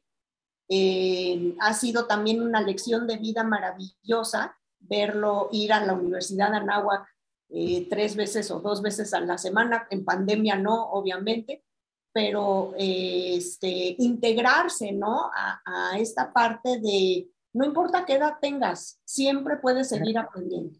Claro.